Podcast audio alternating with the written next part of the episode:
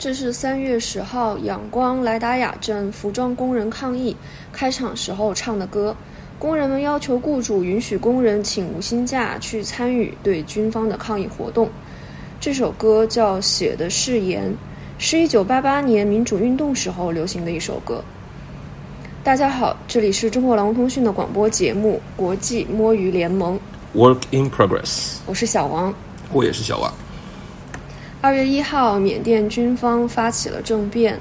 国防军拘留了国务资政昂山素季、总统温敏和执政党全国民主联盟的领导人。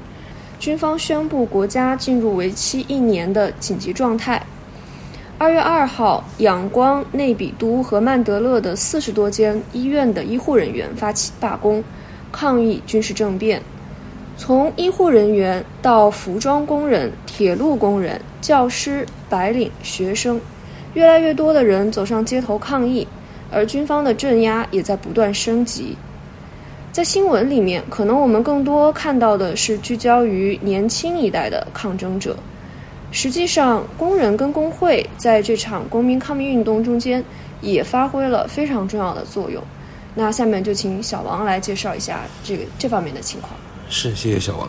对，现在可能呃，过去一段时间听到很多关于，譬如说奶茶联盟啊，什么泰国、台湾、香港这种联合的这种国际阵线啊等等这种说法，还有什么 Generation Z 这种年轻一代的呃抗争者。但是、呃、像刚才我们开始的时候用的这首歌，就是八八年的一个抗争歌曲啊。那现在的嗯，抗争者的年龄层多元化，然后再来的话，就是工会本身，它在这整个过程当中扮演的角色非常重要。角色重要到什么地步？就譬如说，在二月六号的时候，有一场呃规模不大不小的一个罢工，大概参与是四千多个人。在这场罢工当中就，有很多本来是在整个开头的时候，从呃二月一号，呃。不知道要用什么方式去表达自己的这个心声的这些示威者，他们可能在家里面呃不出门的状况之下敲敲锅碗瓢盆啊等等的，用这种方式去抗议。到后来六号几天后有了一场罢工，才有组织者。因为最初的时候可能是一个无大台的状态，然后有了组织者的话，就很多人更愿意去去参与行动。呃，我们在呃采访过程当中就就有这样的一个例子啊，一个白领在 IT 行业工作的一个闵茂茂这位这位先生，他就说他一开始的时候就非常想要表达自己的这个政治诉求，但是他从来都不知道怎么做，所以就一直期望。期望终于就来了，所以在六呃二月六号的时候就有了这场罢工。这场罢工当然后续的话就有更多更多更多的罢工。所以其实呃为什么后来军方的呃力度就镇压的力度越来越大，其实也是因为看到了工会的重要性，看到了譬如说这些工会它在背后扮演很重要的角色。那十六个工会在这个过程当中，可能是二月中期的时候，或者二月呃下旬的时候，十六个工会被军方宣布为是呃非法组织，所以这个东西就让其中呃工会组织者之一啊，这个摩尔桑达尔敏特莫伊桑达尔敏特，他是缅甸工人联合会的这个主席，他就认为这是一件非常非常荒谬的事情，就是一个毫无正当性，一个利用这个宪法的一些技术、一些技巧去去发动了一个军变，何况它不叫军变，叫做紧急状态，然后维持一年等等，呃，来定义工会一个具有正当性，然后有会员、有代表性的一些组织，十六个组织代表。成千上万的工人的这些组织为非法的这个组织。对，其实我们采访的这个 IT 行业的这个闵茂茂先生，他他其实他非常有代表性，因为像他说到，他从来都没有参加过 这种罢工啊、这些游行之类的。他其实是看到是这些服装工人首先站站出来，在可能面对镇压的情况下，他们勇敢的站了起来，然后他才会觉得。我也可以站出来去参加这个抗议。哦，对，这边要提了一下，就是缅甸工人联合会这个组织 FGWM 嘛，它本来那个 G 不是呃这个 general，不是这个就是综合性的，它本来是 government。其实这个工会最初呢，在呃这个军变之前，它是一个代表制衣业或者纺织业的服装业，对服装服装行业的工会啊。对，对还有另外一个一个插曲，其实，在接受访问的时候，在二月底接受我们采访的时候呢，这个莫伊桑德尔明他有提到另外一个，就在他们在组织。呃，二月初的这个这个罢工的过程当中，其实呃，维安部队啊，不管是警方或者军方，确实是有去他们这个莱莱达亚工会总部的办公室里面去抄抄他们，或者甚至想去逮捕他们。但是当然，他们其实从一开始的时候就知道，这我刚才就说历史传承，或者说记忆的传承，或者说隔代啊等等的，就这些工会组织者，他们都已经非常清楚大概军方的这个操作模式会是什么样子。所以从一开始的时候，连为了六月呃二月六号。号的罢工都已经呃地下化，或者说这个非呃固定的，就在一直不断的保持流动状态，所以他们根本就不在这个工会总部进行他们的工作，所以他们也觉得这件事情就是非常明显的，军方肯定也知道他们会这么做，然后还要去去去他们的办公室去去搜他们的东西，所以其实警方要达到的唯一效果，其实就是去恐吓。呃，或者说去动设这个工人，然后动设这个工会，让这些工会不能运作，但是其实适得其反，到最后是反而鼓励了大家更要呃团结上街抗议。对，工人看到这样警方的这个行动，反而是更加鼓舞了工人，更有勇气、更有决心去参参与这场罢工。对啊，然后甚至让我们刚才说到的这种白领啊，从来没有参加过这个工人这个抗议的这些人，也就就有决心可以继续抗争下去了。呃，其实，在这当中的话，为什么工会会会站在前面，或者说为什么工人们会支持工会或者参与工会的这种呃，或者接受工会的号召，然后去参与呢？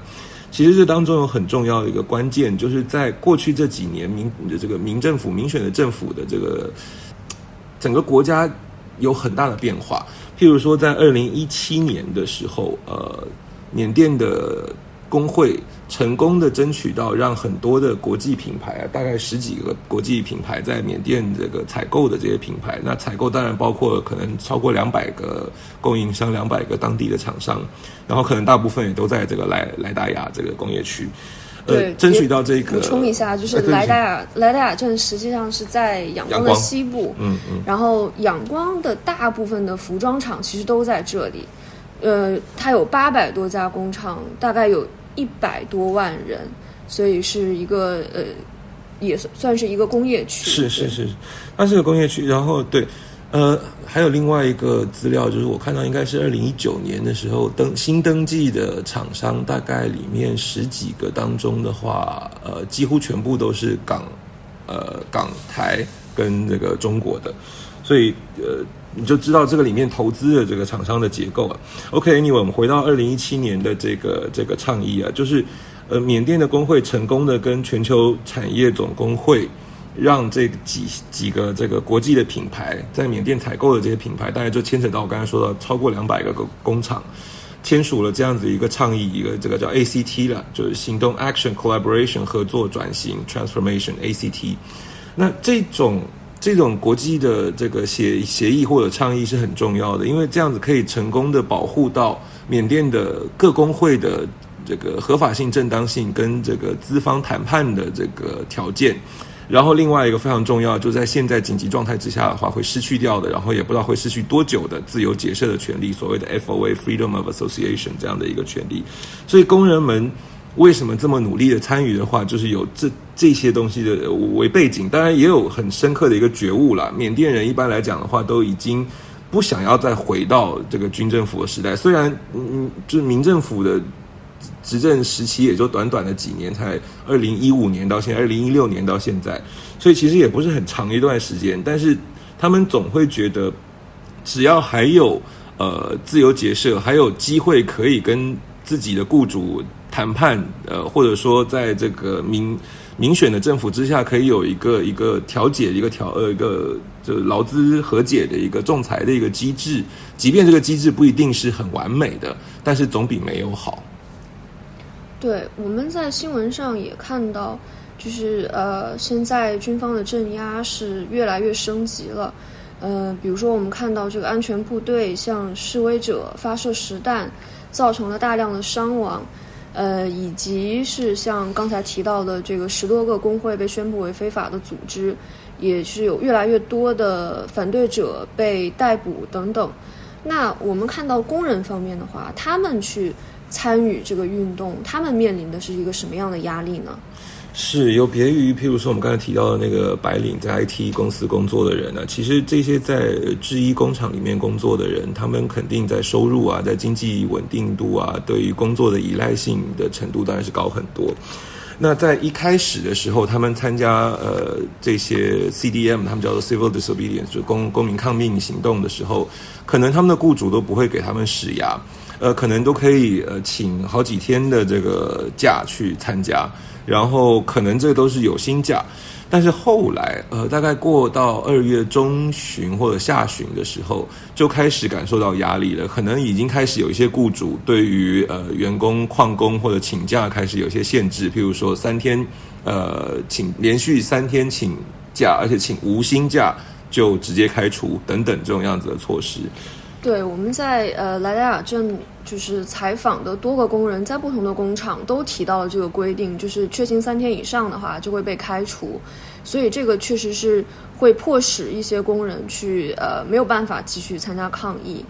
但是呃就像我们。在这个呃 Podcast 开头听到的这首歌，实际上呃当时工人就是向工厂抗议，嗯，要求工人可以继续的去请无薪假来参与运动。是，那已经是三月十号的事情了。嗯，对。然后我们也看到，比方说在这个一个保家那一场，呃，就是有工人提到，他们是在十九号呃发起了为期一天的罢工。最终成功的迫使工厂妥协让步，在二十号的时候与工会签订了协议，呃，保证工人不会因为休无薪假而被解雇。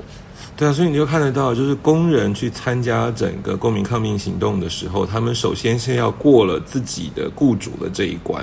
所以，对于譬如说中小企业啊等等的白领啊，可能他们面临的这些这些这个压力是更大的。那当然背后的话，也有一些故事，譬如说有一些厂、一些工厂，它可能是属于这两百个。刚才我说的是参与了这个 ACT 的这个，就是国际国际产业总工会的这个这个倡议。的这些厂方，他们本来是没有给工人施压的，是愿意让工人去参加这个公民抗命的。但是后来为什么开始去紧缩呢？呃，就有故事告诉我们，就受访者说的了。呃，军方或者警方可能在他们自己参加的过程当中，有去跟呃老板、跟管理者、管理管理方去施压，去要求提供呃示威者或者说矿工或者说组织者的名单啊、联系方式啊等等的。然后在这个压力之下，这些厂方恐怕就开始慢慢态度变了。但是我们看到工人的话，其实还是呃有采取一些行动啊，比如说像工厂抗议啊等等，还是希望能够继续的去继续去战斗的。那嗯，具体来讲的话，呃，工人他们的诉求是什么呢？呃，工人的诉求当然是希望回到这个民选的政府，他们去年十一月份的时候选出来的这个民意代表也好，或者选出来的这个的政府，不希望军方呃就回到这个呃他们最痛苦的这种记忆的年代，然后很多人就开始想起了八八年的学运啊、抗议的血腥啊等等的这种整个，然后现在也是面临一样的这个压力，然后何况就是双方。给彼此压力越来越大的状况之下，因为其实到目前为止的话，参与的人还是依然的这个屹立屹立不摇的。